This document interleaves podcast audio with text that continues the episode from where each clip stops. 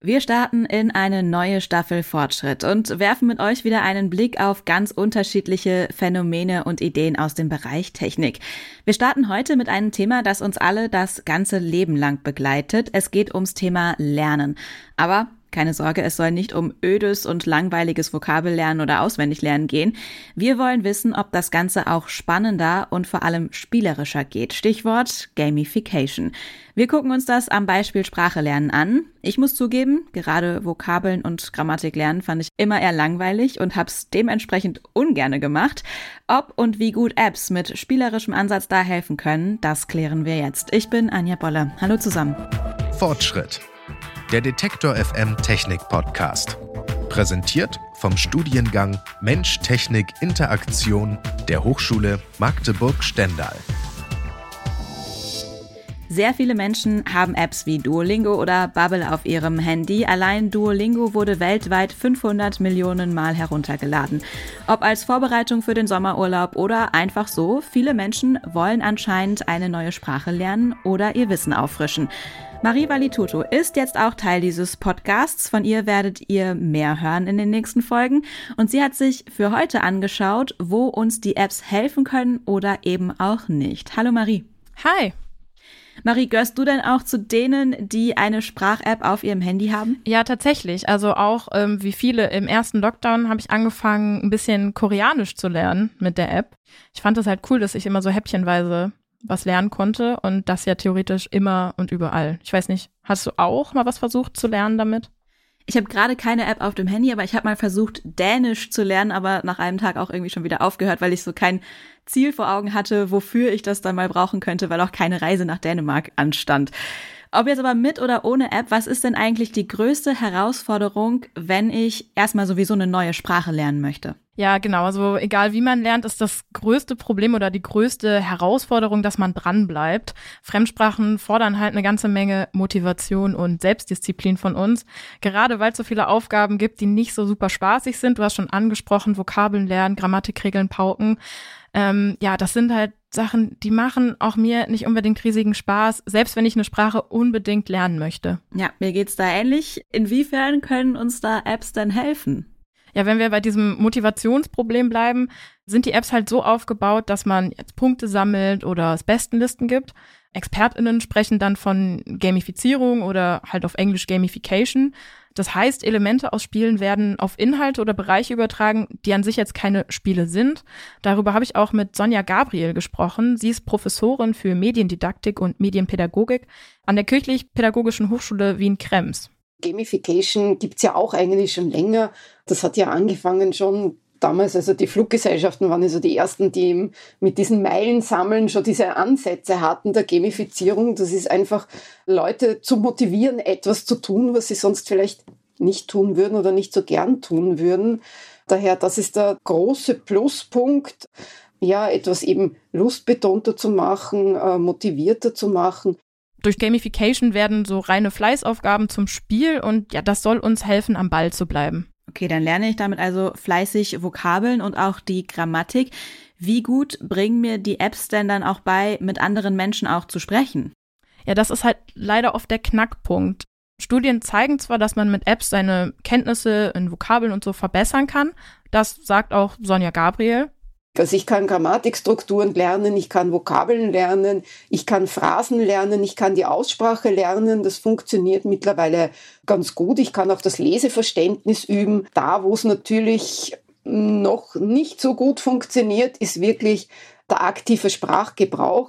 Genau, aber in der Regel spricht man durch oder in den Apps halt nicht mit anderen Menschen und man kann die Sprache nicht einfach mal ausprobieren. Das ist aber halt super wichtig, um die Sprache zu lernen. Weil wenn wir uns mal Kleinkinder anschauen, die fangen ja auch mehr oder weniger bei Null an. Die plappern aber einfach drauf los und das geht bei den Apps meistens schwieriger. Mm, das kann ich verstehen. Ich muss sagen, in der Schule war ich dann immer diejenige, die auch dann in neuen Sprachen einfach drauf losgeredet hat, obwohl ich dann wahrscheinlich super viel falsch gemacht habe, weil Vokabeln und Grammatik habe ich ja nicht gelernt. Und ich finde aber gerade bei einer neuen Sprache macht das ja irgendwie am meisten Spaß, wenn man dann ja auch wirklich reden kann. Ja, ich finde es spannend, dass du das sagst, weil vielen Menschen geht es überhaupt nicht so. Also ich gehöre auch dazu, dass mir das sehr, sehr schwer fällt, einfach drauf loszureden, weil man eben Angst hat, Fehler zu machen und sich zu blamieren. Es gibt auch Menschen, denen ist das vollkommen egal. Die haben Freude am Kommunizieren und äh, sprechen dann auch in der Fremdsprache, scheuen sich nicht davor, Fehler zu machen, aber das ist eher in meiner Erfahrung die Minderheit. Unsere Fehlerkultur ist einfach so, dass Fehler nicht als Lernchance gesehen werden, sondern irgendwie etwas, wofür wir uns genieren. Aber eigentlich Fehler sind ganz, ganz wichtig fürs Lernen. Auch da können Apps halt jetzt eine große Hilfe sein. Wenn wir eine App was falsch machen, ist uns das nicht so peinlich wie im echten Leben quasi im Sprachkurs vor der ganzen Klasse am besten noch. Ja, bei der App merkt es dann ja eben keiner. Wenn ich mich jetzt dafür entscheide, eine App zu benutzen, da gibt's ja diverse Möglichkeiten. Worauf sollte ich denn da achten? Also es gibt keine pauschale Antwort. Lernen ist halt super individuell. Da muss man halt drauf achten, was einem wichtig ist, was einem gefällt. Aber ich habe den Mediendidaktiker Daniel Otto der Universität Oldenburg mal gefragt, was seiner Meinung nach eine gute App so ausmacht.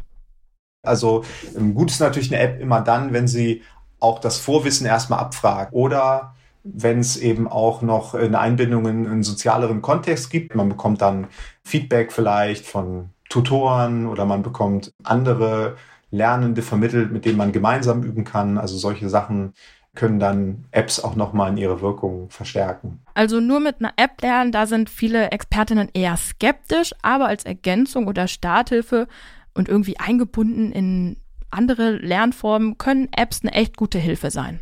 Okay, also müssen wir festhalten, die Disziplin, um eine neue Sprache zu lernen, die müssen wir schon selbst noch mitbringen, aber Apps können da ganz gut helfen. Was sagen denn NutzerInnen der Apps?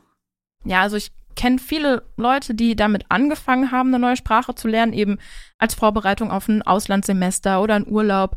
Und die sind auch ganz gut geworden, aber man sollte schon realistisch sein. Um eine neue Sprache zu lernen und richtig zu meistern, reicht eine App halt nicht aus. Aber vielleicht muss man ja auch nicht direkt perfekt sprechen. Also ich habe den Eindruck, solche Apps, gerade wenn es auch kostenlos ist, sind einfach eine gute Starthilfe, um loszulegen. Nur ein Spot, dann geht es mit dem Podcast weiter. Ihr wollt ein Studium, mit dem ihr etwas bewegen könnt? An der Hochschule Magdeburg-Stendal könnt ihr Mensch, Technik, Interaktion studieren. Der Studiengang verbindet Psychologie, Sozial-, Natur- und Ingenieurwissenschaften miteinander. Auf diese Weise könnt ihr technischen Fortschritt studieren, von Robotik bis Unterstützung im Spitzensport. Studiere, was dich bewegt. Wenn ihr auf studierenimgrünen.de slash Kaffee den Code MTI22 eingebt, schickt euch die Hochschule Magdeburg-Stendal ein Päckchen Kaffee nach Hause, damit ihr bei einem Kaffee zu eurem Studium recherchieren könnt. Den Code und den Link findet ihr auch in den Show Notes. Jetzt haben wir speziell über Sprachenlernen gesprochen. Wie sieht's denn generell aus beim Game-Based Learning und digitalem Lernen? Welches Potenzial steckt da drin? Ja, da müssen wir genauer unterscheiden, was wir jetzt mit den verschiedenen Begriffen meinen. Bei Gamification, ich habe es schon erwähnt, da werden Elemente aus Spielen in einem Kontext angewendet, die eigentlich kein Spiel sind. Also da geht es dann um so Sachen wie Punkte sammeln, Level meistern und so. Genau, aber am Ende des Tages ist eine Lern-App halt eine Lern-App. Bei Game-Based Learning ist das anders. Da geht es halt um die Frage, wie man bestimmte Lernziele durch oder mit einem Spiel erreichen kann. Das können halt ganz normale, ich sag mal, kommerzielle Spiele sein. Das können aber auch Spiele sein, die konkret für ein Lernziel programmiert werden. Man muss dazu sagen, beide ExpertInnen sagen auch, nur weil was digital oder spielerisch ist, muss es nicht per se gut oder besser sein. Wichtiger ist eigentlich eher von dem Lernziel zu denken. Also wie kann ich eigentlich mit analogen oder digitalen Medien, je nachdem, wie kann ich da eigentlich Lernziele erreichen und wie kann ich didaktische Methoden einsetzen. Das ist eigentlich die Überlegung, von der man viel mehr ausgehen sollte und weniger zu versuchen, wie kann ich jetzt eigentlich möglichst viele digitale Medien in meinem Unterricht oder an der Hochschule oder so einsetzen. Hast du ein Beispiel, wo die Kombination Game und Lernen gut funktioniert? Es gibt ein cooles Beispiel dafür, das hat die EU gefördert. Es heißt The Language Magician. Das ist ein Spiel, bei dem man mit Grundschulkindern schauen kann, wie gut sie in einer bestimmten Sprache sind. Das ist total wichtig, damit man die Kids auch dementsprechend unterrichten kann. Aber statt einem Test, der halt nervös macht oder auch Angst, spielen die Kids halt einfach eine halbe Stunde das Spiel und die Lehrpersonen wissen dann, wie gut die Kinder in der Sprache sind. Das macht Spaß und ja, gleichzeitig ist man halt nicht so nervös, weil es eben nicht wie eine Prüfung rüberkommt. Oh, das wäre geil. Spiel statt Prüfung. Ja, auf jeden Fall. Aber wie gesagt, einfach alles irgendwie digital zu machen, kann auch, wenn es ein Spiel ist, nach hinten losgehen. Man spricht dann häufig vom sogenannten Chocolate Covered Broccoli. Das heißt, als Spielender merke ich ganz genau, da steht das Lernen im Vordergrund und der Spielspaß irgendwo kommt fast abhanden.